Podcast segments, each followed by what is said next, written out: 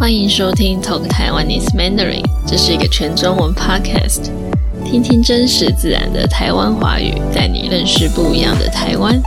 你可以到我的网站去看文字稿 transcript。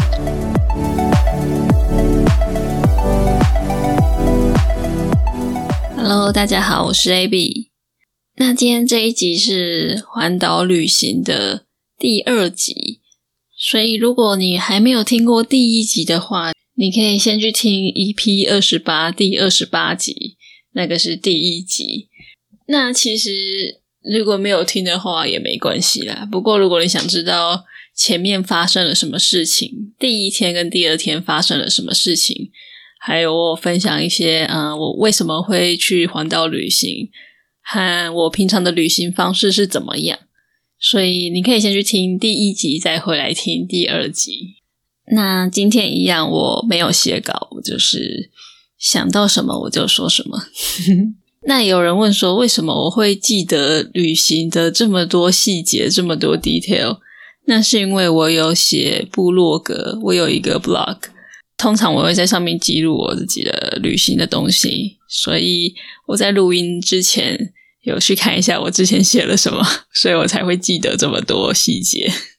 好，那第三天我们就是在台南起来，我们去吃早餐。我们去永乐市场，这个在台南很有名的一个市场，一个早市，就是早上开的市场。然后里面就是超多东西吃的，摩托车也可以在里面骑来骑去。那一天早上我们也是吃了很多东西，然后就准备上路了。那这一天我们就是从台南骑到高雄。再从高雄骑到屏东，最后停留在台东。因为今天骑的路程比较远，我们就有点在赶路，就是没有停留太多。不过也是有在一些庙啊、一些古迹停留、走走、拍照这样。那我印象比较深刻是在平峨公路，就是从屏东到台东的路上，那个是西海岸，西边的海岸。就看到很漂亮的大海，这样。然后我们那次骑，我觉得应该是整趟中连续骑最长的一段，是连续骑两个小时。然后在快接近尽头的时候，快到的时候，我的屁股也超酸超痛，快受不了了。然后那个时候刚好经过公路咖啡车，就是在海边旁边的咖啡车，我们就停下来喝个咖啡休息一下。我一直都觉得海边的咖啡车很浪漫，特别是在这种环岛途中累得半死、屁股又超酸的时候，停下来休息，喝杯饮料，听听音乐，看海，就觉得哇，还有什么比这个更享受的事情呢？而且那边还有吊床，吊床就是在呃两棵树之间，你绑一个布，然后你可以躺在上面，所以我们还躺在吊床上面看海。休息就觉得哇，好棒！然后等到感觉比较好、比较有精神之后，我们又继续骑，骑到今天的最后一站台东。那因为我对台东算是蛮熟的，我之前有在台东打工换书住过一个月，然后之后每年都会回来看一下，所以这个地方可能算是呃我的第二个家了。我们是停在台东的都兰。那都兰算是台东很有名的一个地方，它是一个小镇，可是你可以看到是一个非常有特色的小镇，很多外国人，你很多从外地搬来的人。那为什么他会这么受外地人跟外国人的欢迎呢？我想是因为他走路就可以到海边，然后那个海边很适合冲浪，很适合 surfing。我自己是不会冲浪了，但我听其他朋友说，这个海边很适合初学者学冲浪，所以可能是因为这个原因这么受欢迎。那我是没有冲浪，不过我非常喜欢这个台东，还有这个小镇很悠闲的气氛。特别是我待在台北很长一段时间，觉得快受不了的时候，我就会逃到别的县市去。那我很常回去台东走走。因为那边就是我熟悉的地方，然后又有认识的人，所以很自然而然就会想要回去。而且我也非常喜欢台东就是非常漂亮，可以看海，很悠哉。然后，因为我认识的那个朋友，他是一个当地人，那他是一个歌手，他常常在那边的酒吧或者是一些表演的场地表演，自弹自唱吉他。然后我很喜欢听他唱歌，所以那天刚好他有表演，我们就跑过去听。那都兰就是一个小镇嘛，所以他的那些酒吧表演的地方也都是小小的。很容易就会坐满了人，然后气氛就很热闹，很开心。那在台东停留一晚，隔天我们就要离开。只在台东待一晚，我就会觉得啊，好舍不得，好想要留在这里。不过还是要继续我们的旅行。然后第二天我们就是要从台东骑到花莲。我本来看到这个行程，想说哦，今天好像很轻松，只有从台东骑到花莲。但是我朋友说，哦，这其实很长诶其实第二天我们就骑了两百二十公里，我后来才发现，哎，原来花莲这么大，有点蠢。那这一天的路线不是走海线，是走山线，因为有分成山线跟海线。山线就是走山路，你会经过山上；海线就是走海岸线，你会经过海边。那一般来说，我都会是走海线，因为东部的海就是超级美。但今天我们走山线，觉得体验一下不错的路线也蛮好的，而且骑在山上啊，然后被山环绕，感觉很棒，心情很好，很舒服。我们抵达花莲后，我们就是要去吃小吃，然后在花莲有一个很有名的东西叫做炸弹葱油饼。抵达青年旅馆的时候，老板就给我们一个地图。然后因为那个时间蛮晚的，我们就赶快骑车要去买葱油饼。在等红绿灯的时候，我就把地图打开看一下，然后我就听到有人跟我说：“你们要去哪里？”我以为我听错了，所以我就抬头看右边，是一对情侣骑着机车，然后后座的女生就说：“就说我们是在地人，可以跟你说。”那我就跟他说：“哦，我们要去买炸弹葱油饼。”结果他就说：“哦，我带你去最好吃的那一家。”他就这样骑车带我们到了那家店，然后就走了，就跟我们说再见就走了。我就觉得哇塞，他完全就只是想要帮我们，看我们是外地人，就想要带我们到这个地方，然后就走了，完全没有任何其他的意图。诶我之前看一些国外 YouTuber 拍的影片，就是说在台湾打开地图，就会有人靠过来问要不要帮忙。没有想到，不止外国人，连我自己是台湾人，在台湾也会遇到这种事情。就是觉得哇，我觉得特别是中南部跟东部的朋友，就是超级热情，也太可爱了吧！这对情侣应该是原住民，就是原住民的朋友，就是特别可爱、特别亲切。这也是为什么我这么喜欢原住民的朋友的原因。到了第五天，最后一天。那一天的半夜，我就被房间其他人的打呼声吵醒。打呼就是 snore，那个打呼声超级大声，被吵起来我就睡不着了。然后我看一下时间，才凌晨四点钟。我想说，嗯，怎么办？这个时间起来。后来我就想说，不然就去看日出好了。其实一般来说，你要我自己起来。去看日出是不可能的，因为我都起不来。我本来完全没有打算要去看日出，本来就只是想要好好睡觉。结果想说，既然都被吵醒，那我就去看日出好了，很好笑。然后因为那个旅馆有脚踏车可以借，我就要骑脚踏车去海边看日出。那我正要出门的时候，刚好遇到一个其他的旅客，其他背包客。他就说他也要去海边看日出，我们就一起去。然后我们就边骑边聊天，我就问他是哪里人，因为我听他的口音，我就知道他是中国人。他就说他是从厦门自己一个人来台湾玩的，那他还是一个大学生，我就觉得诶比较特别。通常来台湾旅游的中国人，一般来说都是你可能在台湾读书，或者是一大群旅游团一起来。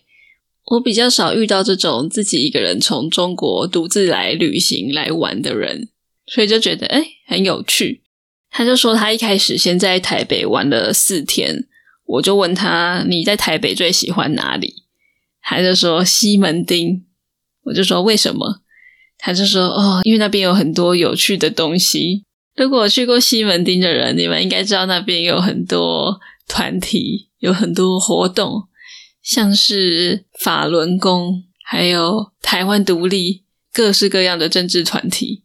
那边就是会有蛮多算抗议活动或者是社会运动的人。他就说他觉得这些东西很有趣。他还去了诚品书店，在那边待了好久，看了很多禁书。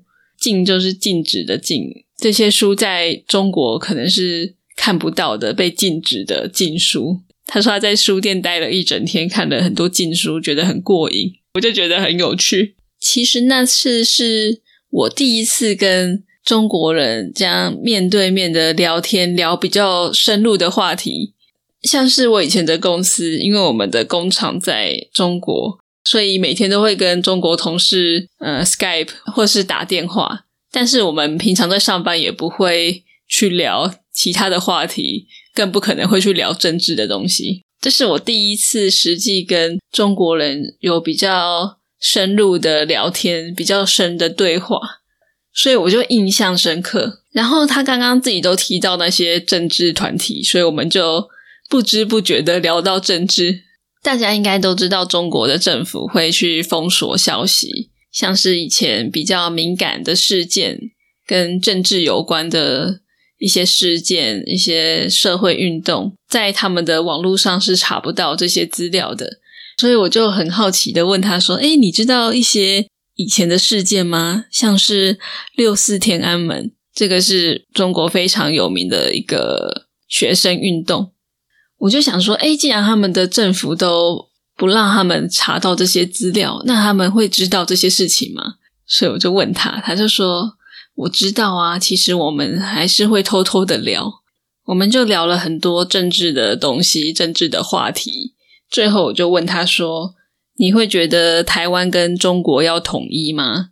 他就说：“以前我会觉得要统一，但是来台北旅行后，我就觉得不统一也好。”因为如果统一之后，台湾被中国控制，那台北就不一样了。因为我很喜欢台北，我不希望这里被中国干涉。我听到他说这些话，其实我心里很感动。我就觉得台湾的人文文化，还有一切是那么的不一样。因为他来到台湾旅行后，竟然可以改变他的想法，特别是政治立场。这种很难去改变，也不太可能会改变的东西，然后他来了台北一趟，竟然会改变这个想法，让我觉得很惊讶。而且我更深深的感受到，说中国年轻的一代很不一样。因为像是后来我去旅行，不管是在台湾旅行，或者是在国外旅行的时候，也遇过很多很多中国人。那一般来说，我是不会去跟他们聊政治，因为 想也知道这是比较敏感的话题，可能会可能会吵架或是不好。其实就算在台湾，我也不太会主动跟人聊政治，除非他要跟我聊，我就聊。那更何况是跟中国人聊。但有时候就是会聊到，就是别人就会问我一些问题，然后我们就会聊。那也是遇过各式各样不同的，有比较。Open-minded 的有比较思想比较开明的人，就会跟我谈论说啊，觉得台湾怎么样，中国怎么样？那你有遇过就是是想要跟我吵架的人，就是说台湾就是中国的一部分，这样就是各种人都有。其实这个经验是我整个旅行中印象最深刻的事情之一，就是有一点点冲击吧。以前会觉得啊，我们的政治立场很不一样，就是不可以聊政治。可是，既然遇到就是不一样的年轻人，他才二十岁，然后他的思想，嗯，他的思想还是很开明，并不会是去说哦，台湾就是怎样，中国就是怎样。然后到台湾旅行一趟，竟然可以改变他的想法。那我再分享另外一个经验给你们听。后来我就去，也是在台湾旅行，然后我就遇到一个中国的男生，我忘记他是哪里人了。但是他的口音很有特色，口音蛮重的。我们就聊天聊天，他就自己忽然跟我聊政治。他就忽然开始批评中国的政府，就是开始说哦，中国的政府怎样怎样。其实我都只是听听而已，我就听他要讲什么。后来他就说，我以前在中国看新闻，他们说台湾人都过得很可怜、很辛苦，台湾的政府多糟糕。结果我自己来台湾以后，我觉得你们过得很爽啊。这是他自己跟我说的，哦，然后我听了就觉得很好笑，因为他自己就讲了这么多政治的东西，我就问他说：“诶，那你希望台湾被中国统一吗？”他就说：“我觉得你们独立最好。”我就觉得哇，好不可思议！我第一次听到一个中国人亲口跟我说“你们独立最好”，我就觉得哇，很很惊讶。他还说什么哦，他很想要待在这里不走。我就说：“那你就留下来啊。”他就说。我留下来，你们政府可以收留我吗？什么的？这些在旅行中遇到的中国朋友，我觉得很有趣。我觉得可以实际跟他们交流，对我来说很特别，因为就不是在网络上，可能你看到别人都是在吵架。就是中国这么大，也是有很多思想开明、很开放的人。那这些朋友，嗯，虽然后来也都没有联络。他们有问我说我有没有用微信或是 QQ，可是我就说哦我没有用，那这样就不能联络了。对，那我觉得这些在旅行中遇到的人呢，其实对我来说是最最特别的，因为像一段旅行中风景很美，什么很美，对，但是会让我真的去记得、去想念、去怀念的，其实是在旅行中遇到的人。后来最后一天，我们就从。花莲骑到宜兰，然后就骑回台北了。那我来分享一下这趟环岛旅行的一些心得的一些想法。我觉得环岛很特别的是，就算这些城市、这些地方我都去过了，可是环岛不一样的是，我在比较短的时间内，一个城市接着一个城市，从这个城市到下一个城市，这样走环了一圈。这趟旅行更可以体会到说。台湾的每个县市、每个地方都有它自己独特的特色，可能是风景，可能是食物，可能是人，可能是语言、口音等等，或是一些气氛。所以在短时间内体会到各种不同县市的一些人文色彩，我觉得很有趣。还有就是说，在短短的时间内，我就可以从海边到高山，到稻田，再到城市。就是也是一种视觉上跟感受上的冲击，很不一样的体验。而且在旅行的途中，就是环岛环到一半的时候，我就在想说：，哎，下次我要怎么环岛？我要用不同的方式去环。我就觉得台湾真的很美、很漂亮、很感动。下次我有比较多的时间，我可能会搭火车，我是。搭便车 hitchhiking 不知道，就会想要试试不同的方式再环一次。好，那以上就是环岛旅行的故事。我觉得我这一次讲的有点乱，因为我也是没有写稿，我就是看着我以前的 blog，我写了些什么东西，然后这样回想这段旅行，然后就把比较印象比较深刻的讲出来，所以听起来可能有点跳，有点乱。过这个就是我最真实的感受。这段旅行结束之后，我有做了一个短片，一个短短的 video。那我会把它放在 show note，但是画质不是很好。如果我不介意的话，可以去看看。最后来念一位听众在 Apple Podcast 上面给我的评论，他是来自美国的 MKIM 一零，他说：“Great podcast for listening。”他说：“如果你在中级程度要找到好的、适合的内容，真的很难。这个 podcast 真的很有帮助，因为 Abby 提供 transcript，而且也用 everyday language。听这个 podcast，我学到很多，而且强力推荐给所有中级跟高级程度的学生。非常谢谢你给我这么好的 review。那这个其实也是我想要做 podcast 的原因之一。我以前在学英文的时候，我觉得。”在中级程度要找到适合的内容很难，因为在这个程度要去听一些 native level 的的东西还太难，一般的教材又太简单，所以我觉得中级这个程度是比较难找到适合的教材，特别是华语，所以这也是我做这个 podcast 的其中一个原因。那也很高兴可以帮助到大家。那如果你喜欢我的节目，也请大家去 Apple Podcast 给我五颗星，帮我写一些 review、一些评论，这对我来说是个很大的鼓励，是一个很好的 feedback。那如果你想要给我支持的话，你想要帮助我做更多节目的话，你也可以去我的 Patreon 上面支持我，或是到我的网站去请我喝杯咖啡，帮助我做更多节目给你们听。谢谢大家，我们就下次见喽，拜拜。那你现在听到的这首歌曲是一九七六的《耳机里的新浪潮》，我觉得这首歌很适合旅行，特别是公路旅行的时候听，希望你喜欢。还是不停的推倒铜像，还是撕光了墙上海报，还是一样在叫嚣着新时代哦新时代，还是一样想做个朋克，还是一样而且保持这样，耳机里的新浪潮扭捏的唱。